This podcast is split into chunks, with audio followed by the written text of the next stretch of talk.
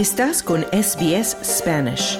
Encuentra más historias fascinantes en sbs.com.au barra Spanish.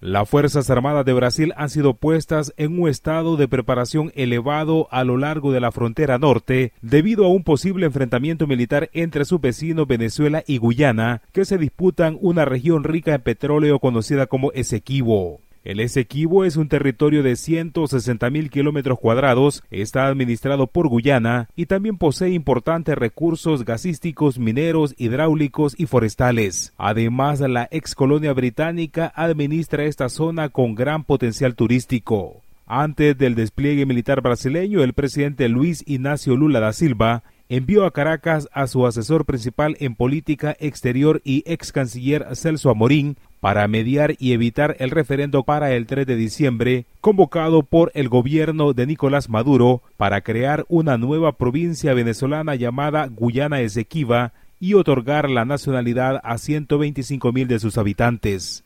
El gobierno de Guyana ha tomado el camino de la escalada belicista, de la provocación, ha tomado el camino de la ilegalidad. Ya tienen tiempo en eso. Desde Venezuela le decimos a Venezuela no se le ofende, a Venezuela no se le provoca. Se trata de una disputa territorial desde hace 182 años, por ahora en manos de la Corte Penal Internacional desde 2018, pero los reclamos de Venezuela sobre el Esequibo se reavivaron en 2015, cuando la estadounidense ExxonMobil encontró yacimientos de petróleo.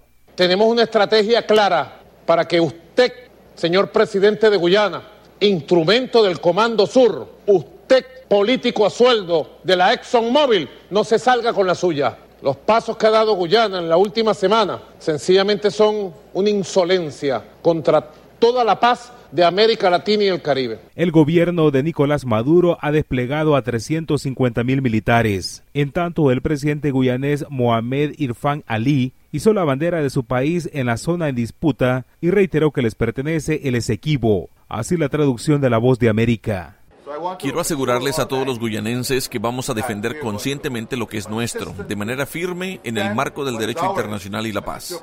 Guyana también planteó días atrás la opción de establecer bases militares con apoyo de Estados Unidos en el Esequibo, según el vicepresidente Barad Hadjeo, quien agregó que el gobierno chavista usa este referendo no vinculante como una distracción de sus problemas internos.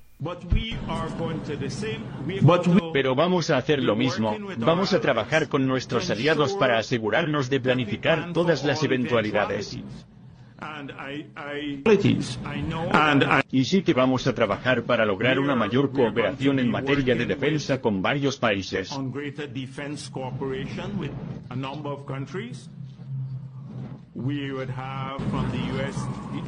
Tendríamos de Estados Unidos, ante esta situación, el Ministerio de Defensa de Brasil dijo en un comunicado que está acompañando la situación entre los países vecinos, por lo que ha decidido reforzar la seguridad fronteriza. El estado brasileño de Roraima, en plena selva amazónica, hace frontera tanto con Venezuela como con la región guyanesa de Esequibo. Por su parte, el secretario general de la Organización de los Estados Americanos, Luis Almagro, manifestó su respaldo a Guyana y pidió resolverlo a través de la Corte Penal Internacional, pero Venezuela ha negado desde 2018 la legitimidad de esa institución para resolver la disputa.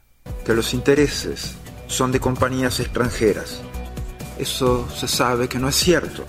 Mucho, mucho tiempo antes, cuando el territorio del Sequibo no atraía la intervención de, inversores, cuando el mismo era solo territorio, ya Guyana tenía muy claro que ese era su territorio y que de ahí dependía su integridad territorial.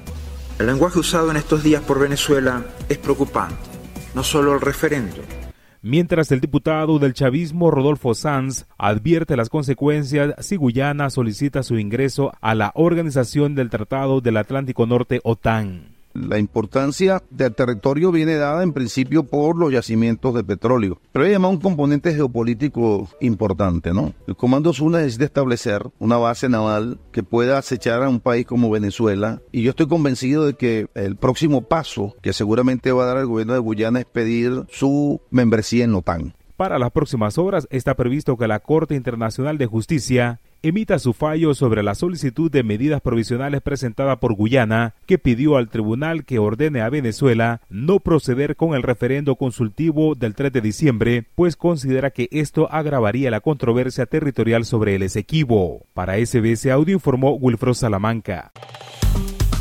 Dale un like, comparte, comenta. Sigue a SBS Spanish en Facebook.